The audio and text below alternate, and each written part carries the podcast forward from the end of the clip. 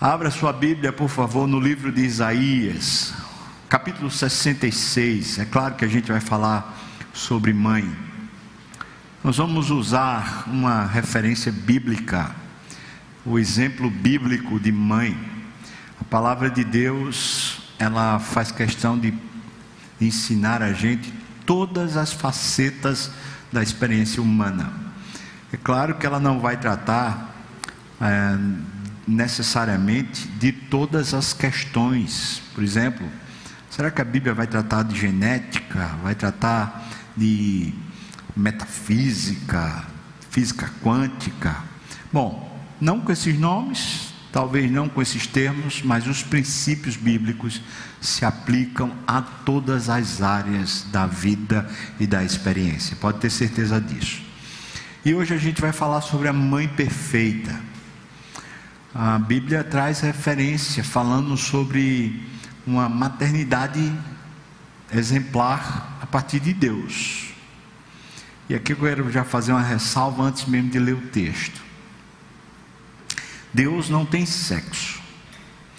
E a Bíblia apresenta Deus, na maioria das vezes, na figura de pai.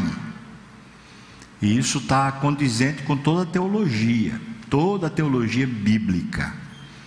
Mas ele não é um homem, uma figura masculina em si. Aí você pode perguntar, mas e Jesus? Sim, Jesus se fez carne. Jesus, como homem, como ser humano, era masculino, era homem. Mas você tem que lembrar que Jesus é Deus. E a divindade em si, Deus Pai, Filho e Espírito Santo, não é masculina, não tem gênero, não tem sexo. E também não é feminina. E quando há uma distorção de percepção, termina que a própria teologia fica confusa.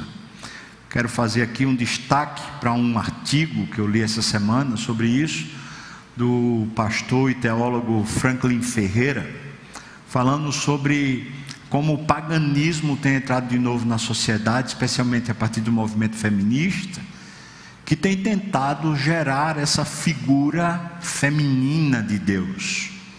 E aí existem deusas. E até esse termo, algumas teólogas que são de linha evangélica, aqui entre aspas, porque elas são liberais, elas terminam dizendo que Deus pode ser chamado de deusa, sem que diminua o valor dele. E não não pode ser chamada de deusa, isso é paganismo. E uma das coisas que Deus fez questão de usar como figura o Pai, para que deixe claro quem Ele é, foi justamente por causa da teologia que havia na antiguidade.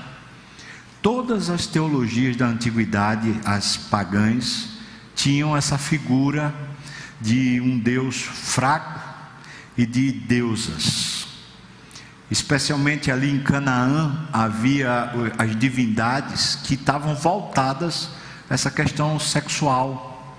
Então, a deusa da fertilidade e o deus da produtividade estavam lá. Baal, estava lá Astarote, figuras de deuses que representam esse, esse, esse misto, trazendo sempre essa figura sexual. E por isso os cultos da antiguidade tinha muito a ver com sexo, com perversão moral, com esse tipo de situação. Inclusive, as sacerdotisas cultuais que aconteciam, por exemplo, lá em Atenas, aconteciam também lá em Éfeso. Por quê? Porque os templos tinham seus cultos com as ministras, né? Vou colocar assim, né, só fazendo uma adaptação, as pastoras, na verdade elas eram prostitutas cultuais. E a pessoa pagava para poder ter aquela, aquele culto. E você entendeu muito bem.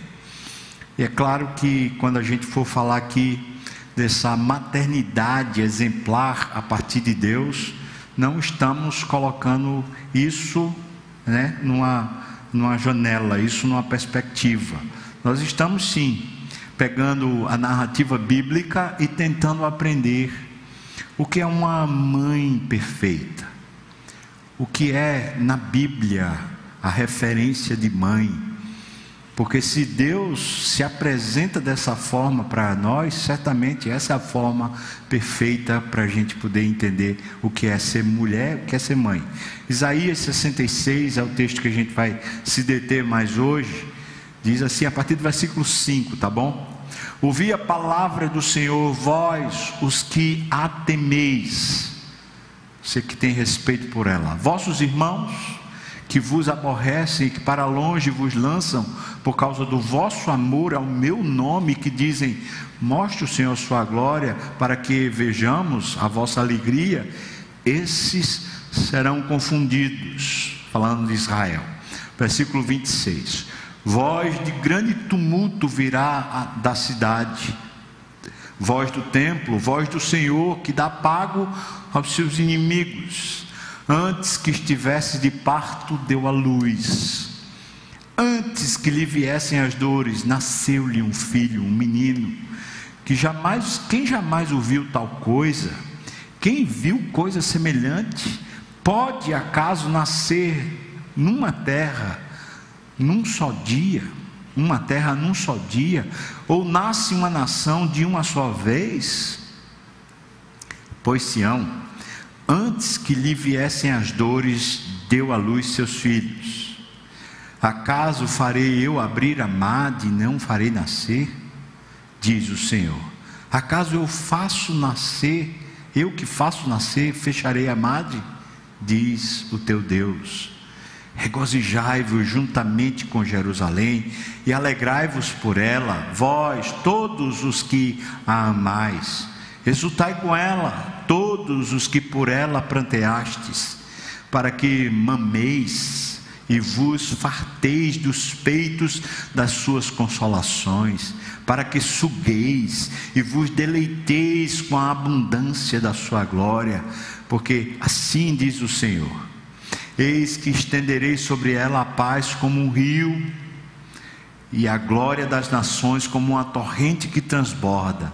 Então mamareis nos braços, vos trarão e sobre os joelhos vos acalentarão. Como alguém a quem a sua mãe consola, assim eu vos consolarei. E em Jerusalém vós sereis consolados. Vós o vereis, e o vosso coração se regozijará, e os vossos ossos revigorarão com a erva, como a erva tenra. Então, o poder do Senhor será notório aos seus servos, e ele se indignará contra os seus inimigos. Amém. Vamos orar, irmãos. Senhor, tenha misericórdia de nós, nos ajude, nos ilumine, nos inspire, fala conosco, Pai. Derrama graça sobre todos nós e nos abençoa nós precisamos de Ti, Senhor, e nós oramos no nome de Jesus. Amém. Amém. O que é está acontecendo nesse texto de Isaías? Bom, uma profecia que traz como referência a, a novidade, a restauração da, da nação. A nação de Israel ela foi destruída quando ela foi levada pela Assíria. Depois a nação de Judá também foi destruída quando foi levada pela Babilônia. Os que ficaram na terra de Israel, nessa, nesse território lá, que a gente chama de Canaã, a outros chamam de Palestina, os que ficaram ali foram muito poucos, chega, ficaram lá como se fosse uma espécie de, de povo sem sem dignidade, um povo quebrado, pobre, sem cultura, sem força, sem motivação, sem valor. Muito pouca gente ficou naquele território, porque o desterro da Babilônia levou levou o principal, né, principal estrutura social. Por quê? Porque levou as pessoas cultas, levou também os sacerdotes, levou as pessoas ricas, levou, vou colocar assim, né? Toda a indústria, toda a produção, levou a economia, levou a estrutura política, levou a estrutura de convivência familiar, Quando Babilônia faz o desterro, Israel se vê completamente em ruínas. Esse texto de Isaías 66, portanto, é Deus prometendo que haverá um recomeço dessa nação. E ele fala que de repente nascerá um menino, nascerá um filho. E ele diz que é por meio desse filho, dessa criança, a figura materna está aqui, por meio desse filho é que essa Jerusalém será refeita. Então é óbvio que ele está falando sobre um fato, um fato que aconteceu, ou seja, o povo de Israel foi destruído, aqui eu coloco entre aspas, ou seja, foi levado cativo. Muitos, a grande maioria, não voltam da Babilônia, ou seja, viram pagãos para o lado de lá, na Babilônia, e um grupo volta, retorna. Mas Deus diz que a verdadeira, o verdadeiro renovo, a verdadeira reconstrução, só vai acontecer em Jerusalém quando um menino nascer. E esse menino que está aqui, você sabe quem é? É Jesus. Portanto, Isaías pega o fato do cativeiro e diz que o cativeiro vai servir para que um renovo aconteça e o renovo vai gerar uma nova nação. E que nova nação é essa que está prometida em Isaías 66? A nova nação não é o Israel que mora na Palestina, ou que mora no território de Canaã, ou que mora no território de Israel. A nova nação que nasce a partir desse menino, e nasce num dia só, é a igreja. Esse é o novo povo de Deus. Ou vou colocar assim: agora ficou claro qual é o verdadeiro povo. Porque antigamente todo israelita, se ele fosse fiel ou infiel, crente, descrente, todo israelita nascido de um, de um israelita, de um casal israelita, achava que era por causa da sua filiação, fazia parte da aliança, fazia parte do povo de Deus. E Jesus, em João capítulo 8, faz questão de dizer que aqueles que não têm fé em Deus, mesmo sendo israelita, é filho do diabo e não filho de Abraão. Portanto, sempre, sempre na história bíblica, o povo de Deus era o povo da fé, que tinha uma aliança com Deus pela fé. Mas eles não entendiam assim até o nascimento de Jesus. Quando Jesus nasce, e quando Jesus torna claro o tipo de aliança que Deus tem com o seu povo, uma aliança espiritual, a partir daí fica claro que na verdade sempre o povo de Deus foi aquele que crê, aquele que vive pela fé, aquele que tem Deus como sendo o seu tesouro. Então a igreja nasce nessa perspectiva do que está aqui em Isaías, a igreja nasce de repente de um salto. E ela ganha um território gigantesco para poder viver, porque ela ganha um mundo todo para poder viver. Ela agora é um povo de propriedade exclusiva de Deus, e é um povo chamado para se espalhar pelo mundo, para alcançar o mundo todo para Deus hasteando a bandeira. Inclusive, tem outros textos que falam sobre isso. Então, a referência da maternidade aqui é uma referência de Deus gerando um povo como se ele fosse uma mãe, uma parideira. A gente vai voltar a isso porque ele fala aqui a respeito de um consolo, de um renovo que Israel precisava ter que o povo de Deus precisa ter ainda hoje. Mas eu queria pensar com você antes da gente chegar no texto propriamente de Isaías, eu queria pensar nessas figuras que a Bíblia apresenta para nós a respeito da, da mãe. Deus como se fosse uma figura materna. Veja alguns textos. A primeira figura que eu queria pensar com você é a figura de uma ave, uma ave que coloca seus filhotes, né, seus pintinhos, debaixo das suas asas. Você, quando ouve essa expressão, debaixo das asas, você já entende, é aquela galinha, né? Para nós aqui do, do, do, Nordeste, a gente sabe essa figura muito bem. A galinha que quando vê um perigo, ela chama os pintos e eles vêm todos para debaixo das asas. E ela fica ali protegendo, inclusive ela se arma se protegendo ali. Então a primeira figura que eu queria destacar é a Bíblia, pelo menos por três vezes, usa a figura dessa ave, ave que protege. Dê uma olhada, por favor, Ruth, capítulo 2, versículo 12, não é? Falando quando Ruth escolhe ir para Israel, porque você sabe, Ruth perde o marido, Noemi, a sua sogra, também perdeu o marido, as duas estão viúvas. Noemi chega para Ruth e diz: Olha, por que você não segue na sua vida? Vai procurar um marido, fica aqui em Moabe. Ruth é moabita, não é? E Ruth diz: Não, onde você for eu irei, na terra onde você ficar eu ficarei, e o Deus que é o seu Deus também será o meu Deus. Ruth então diz: Eu escolho, eu escolho ser uma israelita. Eu escolho me, me aquentar, me segurar, me proteger debaixo das asas de Deus. Então, é dito para ela, para ela aqui no capítulo 2, versículo 12: O Senhor, veja só, irmãos, o Senhor retribua o teu feito e seja cumprida a tua recompensa do Senhor, o Deus de Israel, sob cujas asas vieste buscar refúgio. Então, a figura dessa ave que protege, colocando né, as suas asas como uma proteção para os seus pintinhos, está aqui em Ruth, dizendo que ela fez a boa escolha.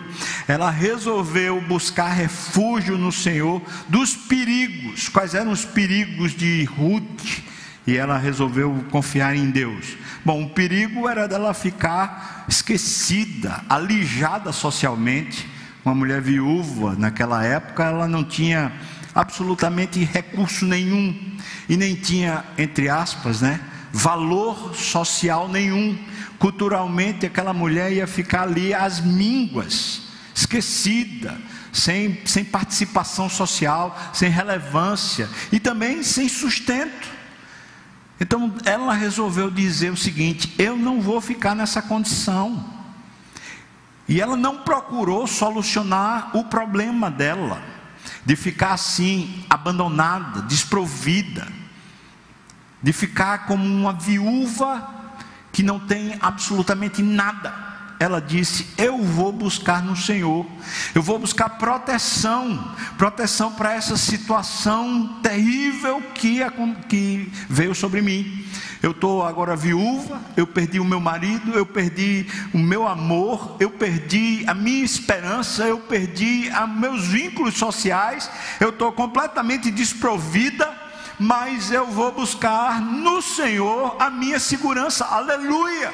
E aqui está dizendo: o Senhor vai retribuir o teu feito, o Senhor vai colocar você debaixo das asas e vai lhe proteger, porque você resolveu procurar o lugar certo para se refugiar. O outro texto, Salmo 17, versículo 8 e 9, fala de novo sobre essa figura da ave que protege, diz: Guarda-me como a menina dos olhos Esconde-me a sombra das tuas asas. Olha a figura de novo. Dos perversos que me oprimem, inimigos que me assediam de morte. Essa segunda figura o salmista usa de novo a figura de, um, uma, uma ave que está protegendo, botando os pintos debaixo das suas asas. Mas nesse caso é um perigo de morte inimigos, malfeitores que estão cercando, assediando, estão tentando matar o salmista. E ele diz: O Senhor me tem um, um apreço, como se eu fosse as tuas vistas, como se eu fosse a menina dos teus olhos. O Senhor tem um cuidado comigo, um zelo. Irmão, você tem cuidado com seus olhos? Até sem querer você tem. Qualquer coisa que vem em direção, você já protege, você já fecha. Ele está dizendo que Deus faz isso com aquele que está de alguma maneira sendo perseguido pelo perverso, sendo maltratado. Ele diz assediado pelo mal, o mal que ele alcançar, e ele diz: Deus me protege, guarda-me como a menina dos, dos olhos, esconde-me, e Deus certamente vai proteger. Então, o segundo caso são os perigos de morte os perigos com os quais a gente tem que lidar. Ele está dizendo: Eu vou buscar no Senhor, a semelhança de Ruth. Deus, portanto, aqui é apresentado como sendo uma, uma ave, e a ave aqui no caso tem que ser fêmea, né? Que protege os seus pintinhos, que guarda eles. Mas aí a gente tem uma terceira figura.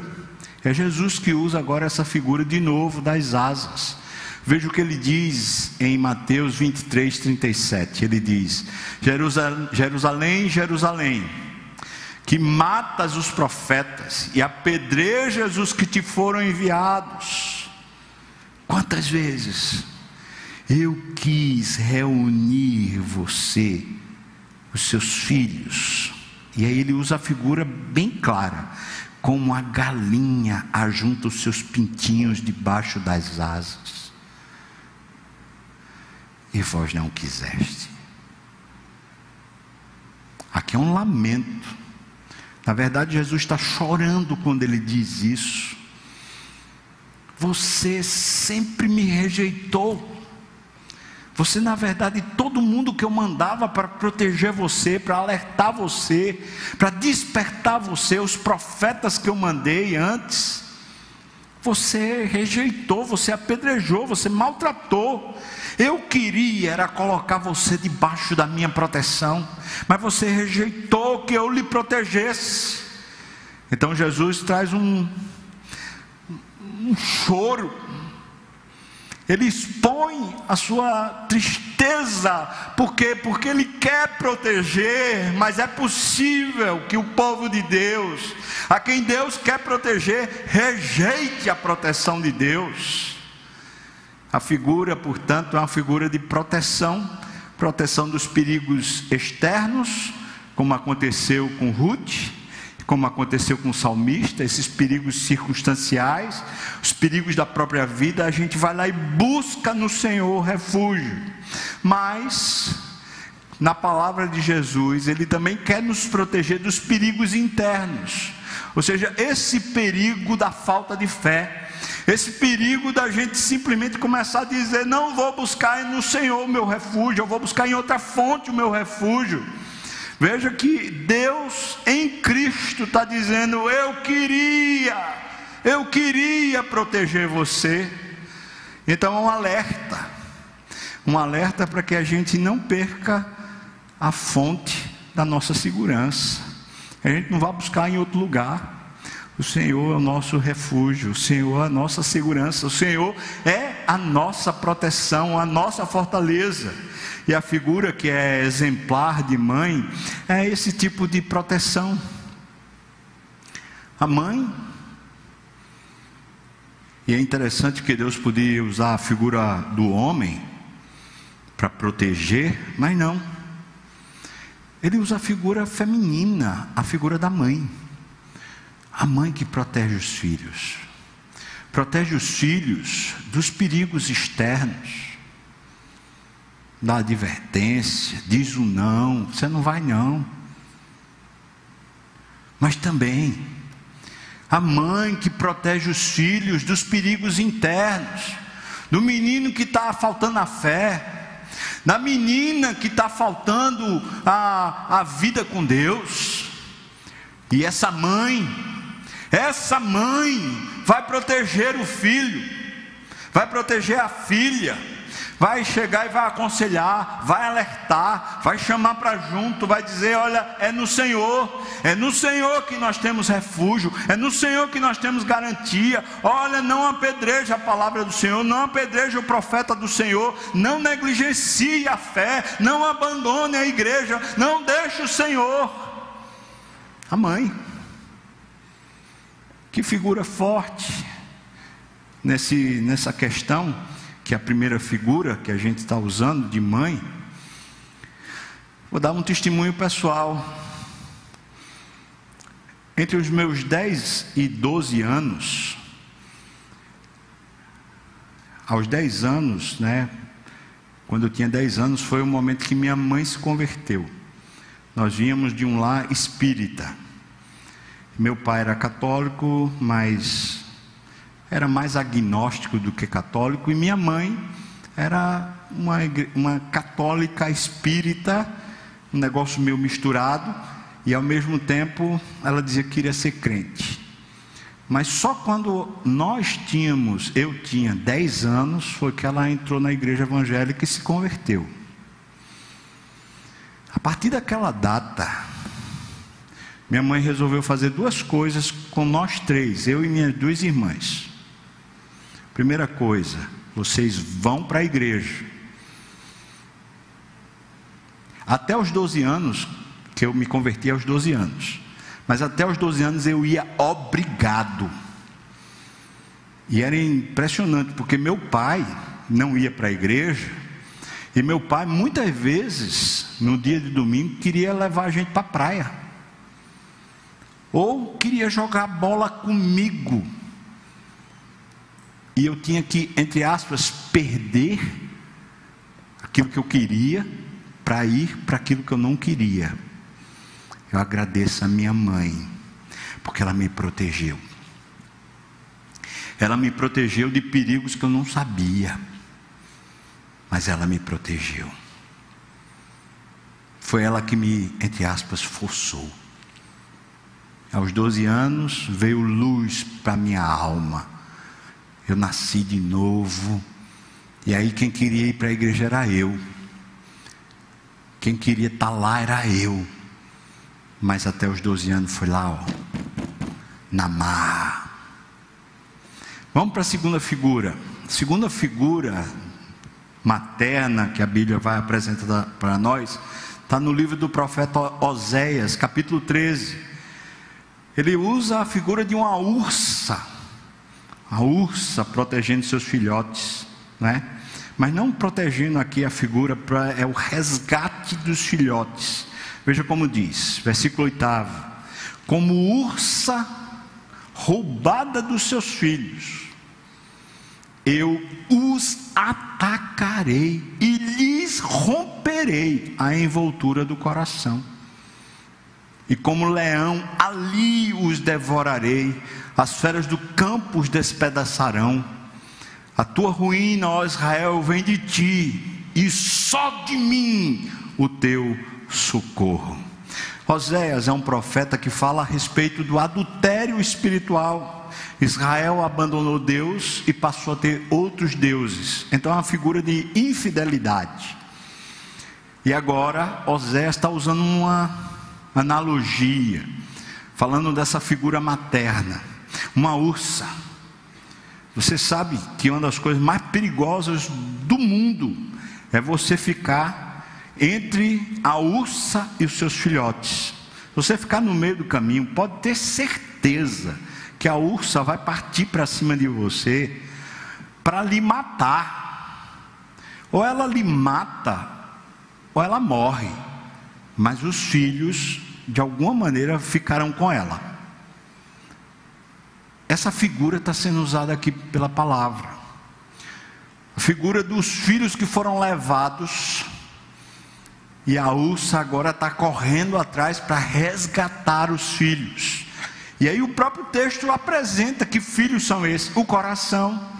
O coração foi para longe de Deus e agora, com uma violência, Deus, veja, com a violência de uma ursa, Deus vem contra você, para que o seu coração volte para Deus.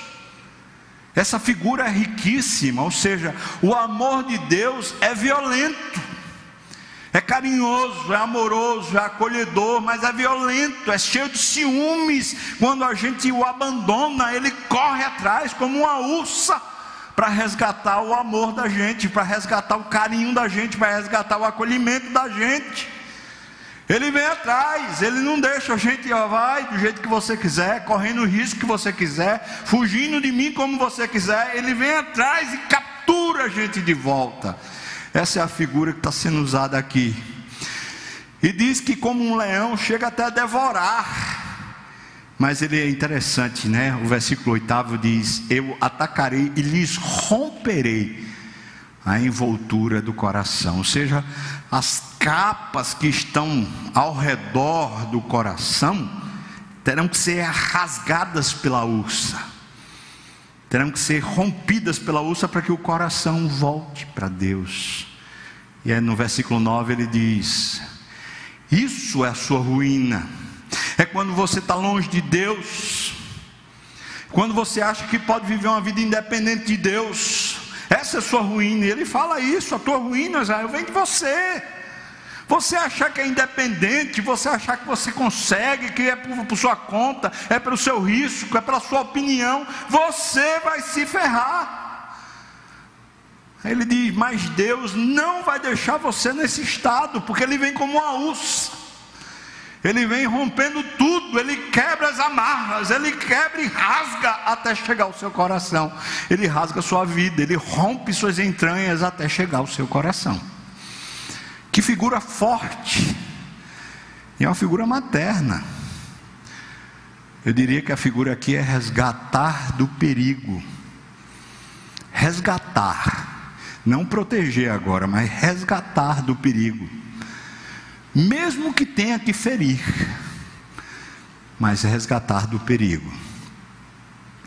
Uma mãe, segundo a Bíblia, essa mulher, ou essa ursa, que quando vê seu filho, sua cria, correndo um perigo, e agora já está emaranhado no perigo, já está preso no perigo, já foi tomado pelo perigo. Ela com violência rompe até chegar de volta sua cria e trazê-la de volta para Deus. Isso é uma figura materna, irmão. E acho que nesse sentido, muitas mães precisariam rever a sua postura como mãe. Às vezes a mãe precisa ser violenta, não só ser carinhosa, mas às vezes a melhor maneira de ser amorosa é sendo violenta. E por favor, entenda, não estou falando necessariamente de bater fisicamente, mas às vezes ser dura na opinião, dura na postura, dura nas decisões. E às vezes tem que ferir o ego, tem que ferir as entranhas de alguém para que ele caia em si, para que ele se aperceba. Muitas vezes, muitas vezes, o tipo de criação que estamos vivendo hoje é a criação do permissismo. Ai, não tem nada não, o que é que tem? Todo mundo faz. Ah, qual é o problema? E a gente vai deixando e o filho vai sendo engolfado pelo mal, vai sendo levado pelo mal. E aqui está dizendo que Deus é como uma ursa, usando uma figura de mulher, ficando uma figura materna. Mães, vocês têm um valor incrivelmente grande na condução espiritual dos seus filhos. Resgatá-los dos perigos da distância de Deus. Veja que Deus poderia usar a figura de um homem, a figura de um pai, mas ele usa a figura feminina para dizer que é essa, esse impulso que uma mulher tem, que uma mãe tem, que resgata o filho.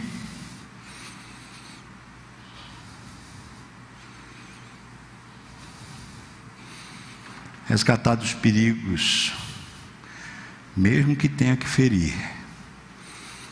A mãe ursa. Tem uma música que eu acho lindíssima, Insatiable, de Kim Walker. Uma cantora norte-americana. E ela diz assim, mais ou menos: O seu amor é violento para me alcançar. Acho que traduz muito bem o que está sendo dito aqui. Esse tipo de violência de Deus para nos alcançar. Para chegar até o nosso coração. Me permita contar outra ilustração, de novo uma experiência própria tinha sido chamado para o pastorado, fui para o Instituto Bíblico me preparar. E com a minha arrogância e altivez, me achando melhor, mais capaz do que os outros, eu fui expulso do Instituto Bíblico. E quando eu cheguei em casa com minhas malas, naquela época não tinha celular, não tinha nada, então nem eu tinha telefone em casa, então não tinha nem como avisar ninguém. Eu simplesmente chego. E quando eu chego, está minha mãe lá. Ela toma o maior susto, fala: Meu filho, o que, é que você está fazendo aqui no meio da semana? Foi o que aconteceu. E eu comecei a me justificar. É aquele povo, mãe. É aquela situação lá, e eu comecei a falar mal da instituição, falar mal da liderança lá do Instituto Bíblico, e comecei a me justificar dizendo que eles estavam errados, que o problema era deles, que a minha opinião ninguém ouvia, que meus conceitos ninguém entendia, que ninguém aceitava o jeito que eu era. Minha mãe foi como uma ursa naquela hora.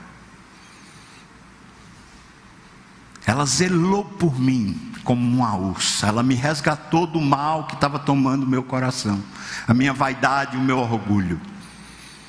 Ela chegou e disse para mim: Presta atenção, meu filho, que eu vou lhe dizer só uma vez. Você já é adulto e você já pode ser, se você quiser, você pode ser pastor, você pode ser profeta, você pode ser apóstolo, você pode ser padre, você pode ser o que você quiser, até papa mas você quiser ser homem de Deus, você tem que voltar lá. Você tem que se submeter àquela liderança lá que Deus colocou sobre sua vida. Tem que pedir perdão a eles e se humilhar. Para você ser homem de Deus, você tem que se humilhar. Irmãos, eu vou dizer para você que naquela hora que ela me falou isso, eu fiquei com tanta raiva dela. Eu falei, nem minha mãe me entende, nem minha mãe me compreende, nem minha mãe. A minha mãe que deveria me apoiar, a minha mãe que que estar do meu lado. Mas eu resolvi obedecer. E quando eu volto para o Instituto Bíblico e peço perdão para os líderes, eu comecei a descobrir o tamanho da minha vaidade, o quão perigoso eu sou. E quanto meu ego me distancia de Deus. Como uma ursa, ela se levantou para arrancar as capas, para que meu coração ficasse de novo visível para Deus. Mulher, preste atenção. Você tem um filho, uma filha, você ama muito. Que bom que você ama muito. Que bom. Ame mesmo. Acarinhe, proteja, guarde como aquela figura da ave. Você precisa ser protetora contra os perigos externos, contra os perigos internos. Você precisa proteger, tá certo. Mas você é mulher e você foi dada por Deus para os seus filhos. E esse cuidado com o coração dos seus filhos, homem e mulher, menino ou menina, você precisa ter. E às vezes você vai ter que ser como uma ursa, braba, que vai com todo ímpeto arrancar as capas que estão distanciando seu filho e sua filha da presença de Deus. Vá lá e rompa no nome de Jesus. E aí a gente chega na terceira, terceira imagem, que é a imagem do consolo, que foi no texto que a gente leu, Isaías 66. E nesse texto de Isaías 66, eu quero dizer que o consolo de Deus, ele vem a partir das lembranças que Deus faz a Israel aqui, quando ele diz que vai fazer um novo povo, e vai falar a partir de um, filho. Veja o que ele diz, versículo 6, ele diz: Voz de grande tumulto virá da cidade, cidade de Jerusalém, voz do templo voz do Senhor que dá pago aos seus inimigos. A primeira lembrança que gera consolo para Israel é que Deus é juiz. Preste atenção. O consolo de Deus vem quando eu e você lembramos, Deus é juiz e Ele não vai deixar a injustiça prevalecer sobre a sua vida, sobre a vida dos seus filhos, sobre a vida da sua família, no nome de Jesus. Segundo, versículos 7 e 8. Antes que estivesse de parto, deu à luz. Antes que lhe viessem as dores, nasceu-lhe um menino. É a figura de Jesus. E aí ele diz: Quem jamais ouviu tal coisa? Quem foi que viu uma coisa desse jeito? Está espantado. Como assim? De repente tudo muda.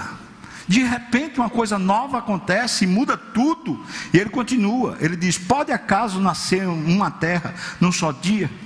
Depois ele diz: pode nascer uma nação de uma vez só. Está falando da igreja que nasce a partir de Jesus. Jesus, lá na cruz, está resgatando o universo inteiro. Pessoas de todas as tribos, povos, línguas e nações, de um momento só, está sendo resgatada em Cristo Jesus. Então ele está lembrando que Deus faz o impossível acontecer. Preste atenção que nós temos consolo da parte de Deus. Quando a nossa memória, nosso coração se aquece, dizendo Deus pode fazer o impossível, Deus pode fazer uma situação mudar do dia para a noite, de um momento para outro, Deus pode fazer tudo novo de repente, aleluia, ou não pode? Claro que pode. Consolo de Deus vem no versículo 9, lembrando que Deus é imutável. Veja, acaso farei eu abrir a madre e não farei nascer? Diz o Senhor: acaso eu que faço nascer, fecharei a madre? Diz o teu Deus. Deus está perguntando assim: você acha que eu sou mutável? Você acha que eu não vou fazer o que eu sempre faço? Quando foi que Deus falhou? Quando foi que Deus deixou você? Quando foi que Deus lhe desamparou? Quando você não pôde contar com a doce, maravilhosa presença do Senhor? Quando o poder do Espírito não lhe restaurou e não lhe fortaleceu de novo? Quando? O consolo vem quando nós lembramos. Deus é imutável. Deus não muda isso traz garantia para mim de que aquilo que eu já provei ontem, aquilo que já foi a minha história, até aqui eu tenho certeza que não vai falhar. Aleluia. Não vai falhar. Quarto, o consolo é quando a gente lembra que Deus tem zelo pela glória dele. Versículos 10 e 11 diz: Regozijai-vos juntamente com Jerusalém Alegrai-vos por ela, vós, todos que amais. Jerusalém aqui é um símbolo da igreja. Então ele está dizendo: exultai com ela, todos os que por ela pranteastes. Jerusalém física tinha sido destruída. E agora ele está dizendo: um menino nasceu. E essa nova Jerusalém ela é muito melhor do que a antiga Jerusalém. Então ele está falando que aquela Jerusalém, como cidade que foi destruída lá por Babilônia, aquela ali foi destruída, acabou-se. Aquela nação acabou-se ali. Mas uma nova nação está surgindo, uma nova Jerusalém está surgindo, que vem pela obra do filho, do menino que nasceu. A obra de Jesus que vem e restaura a gente. Aí ele diz: regozije-se regozije juntamente, versículo 11. Se você se regozijar, para que você mame e se farte nos peitos das consolações que vêm. Porque para, diz, para que sugueis e vos deleiteis com a abundância da sua glória. Deus tem um imenso zelo com a glória dele. E tem uma coisa que a obra dele fez em você fez você representar a própria pessoa de Deus na terra. Isso quer dizer que ele tem um cuidado distinto com você. Se ele cuida de toda a terra, se ele cuida do oceano, se ele cuida das coisas grandes e gigantescas e poderosas, se Ele cuida dos astros na amplidão, se Ele cuida do fluxo da maré, se Ele cuida das, dos ciclos lunares, se Ele cuida de todas as rotações da terra, se Ele cuida de todas as nações, se Ele cuida do nível dos oceanos, se Ele cuida de todas as coisas, pode ter certeza que em especial Ele cuida com a glória do nome dEle, e a glória do nome dEle está na igreja, no povo de propriedade exclusiva de Deus. Por isso ele tem um cuidado especial com você. E ele está dizendo: o consolo vem quando você começa a se regozijar nisso. E isso tem muito a ver com como a gente começou o culto. Você está se sentindo desamparado? Pois então, traga consolo ao seu coração, porque você é objeto do amor de Deus, irrefutável.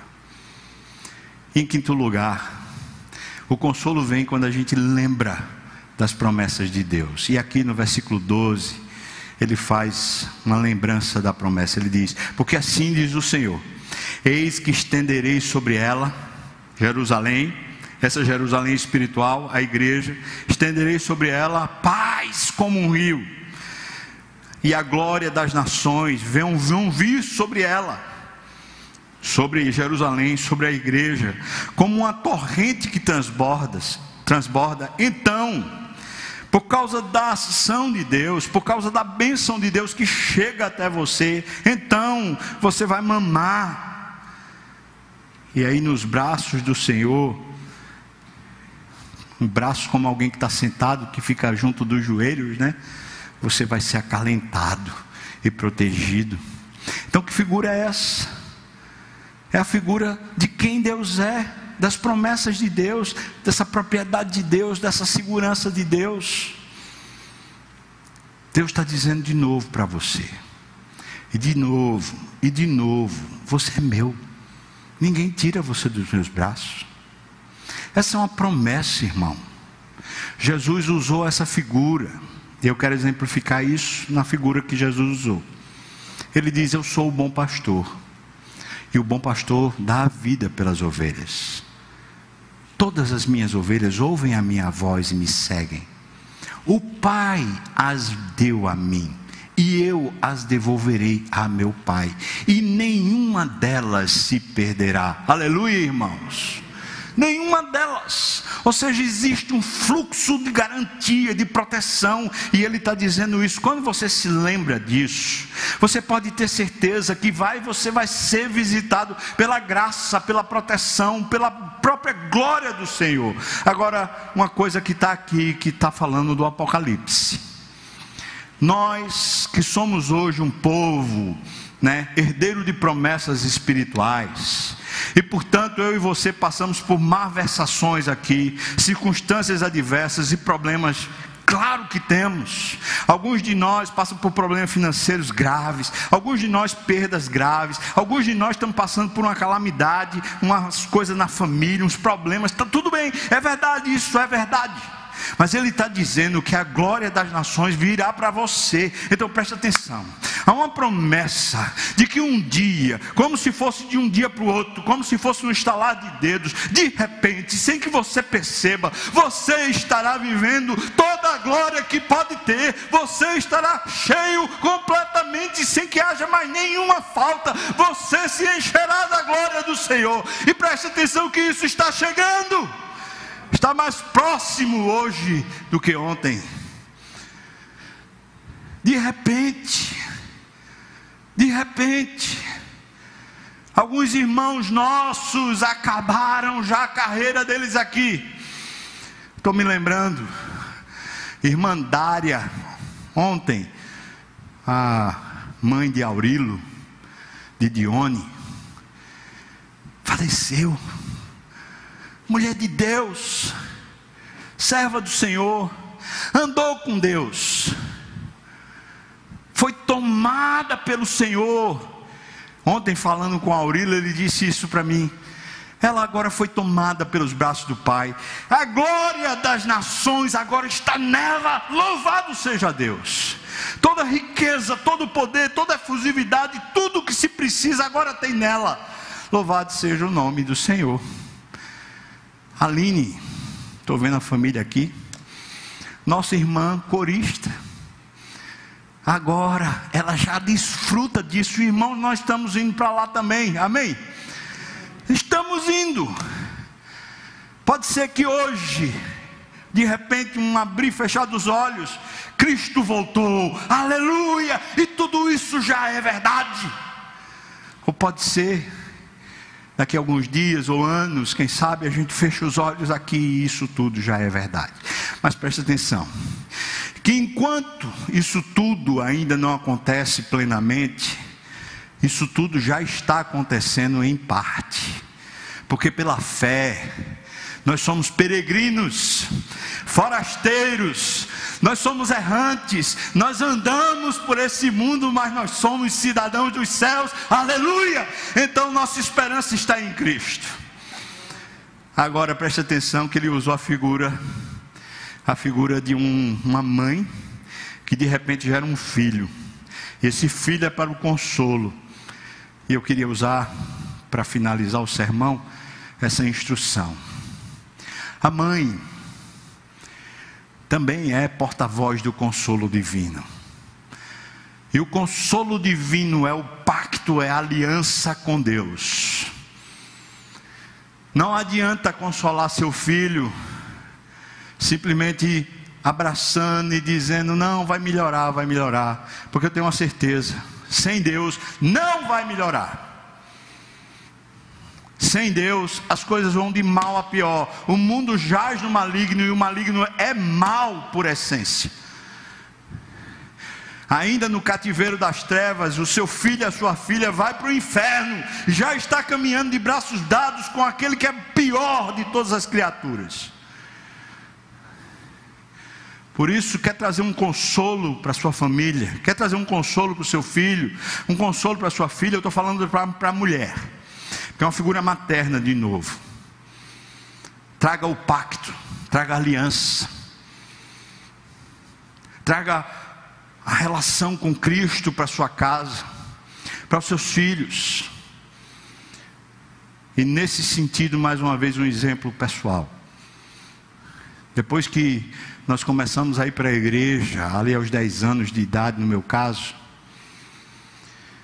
Minha mãe adotou uma prática: fazer culto doméstico conosco. Meu pai não participava, meu pai não era nem crente.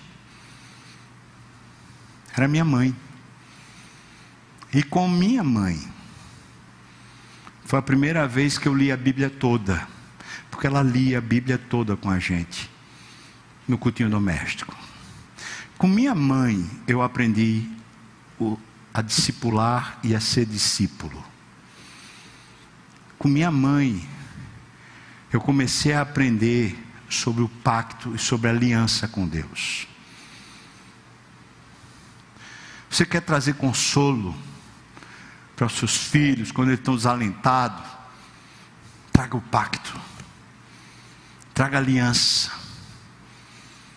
Tenho visto muitas mulheres que se perdem porque dizem assim: o sacerdote da casa é o marido, então eu estou debaixo desse sacerdócio, eu preciso que ele tome a iniciativa, eu preciso que ele faça. Preste atenção, porque a figura que Deus está usando é de mãe, não de pai. Isso não nega que o sacerdócio é do marido, mas sim traz clareza sobre o seu papel. Preste atenção, mulher. Porque você foi geradora de filhos e não foi para você ter um projeto pessoal. Seus filhos não são um projeto pessoal, são um projeto de Deus.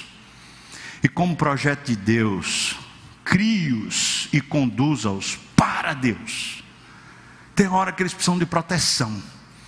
E você acolhe como fosse uma galinha. Mas tem hora que eles estão precisando ser despertados e você corre como uma ursa e fere se for necessário. Mas tem a hora que você precisa consolar ele, porque ele está perdido, ele não sabe para onde ir, talvez até crente ele seja, mas como você consola? Você consola trazendo de novo o pacto, trazendo de novo a pessoa bendita de Jesus, trazendo de novo os ensinamentos do Senhor. Aqui está a referência da mãe perfeita. A mãe perfeita é aquela que sabe a hora de proteger, protege dos perigos externos dos perigos internos do coração. A mãe perfeita é aquela que sabe a hora que, como uma ursa, ela tem que avançar e ela tem que rasgar até a criança para que a criança perceba que ela precisa caminhar para Deus. Mas a mãe perfeita também é aquela que consola, Chega na hora que o menino está triste, está desesperado, queria tanto passar no vestibular, queria tanto chegar, ter um namorado, ter uma namorada, queria tanto concluir tal coisa, queria tanto fazer aquilo outro, queria tanto, queria tanto e não consegui, não posso, não tenho dinheiro, não tenho condições. A mãe, em vez de dizer, meu filho, vamos pagar, meu filho, vamos ajudar, meu filho, eu vou fazer um empréstimo, pode até fazer essas coisas Mas a mãe de Deus, a mãe perfeita, a mãe que é crente, ela chama o filho de volta para a aliança, ela chama o filho de novo para a fé, ela chama de novo para Deus. Isso é a mãe perfeita na Bíblia. Essa é a grande figura de mãe da Bíblia. Versículo 13, ele diz: Como alguém a quem a sua mãe consola. Veja a figura de mãe. Como alguém a quem a sua mãe consola, assim eu vos consolarei.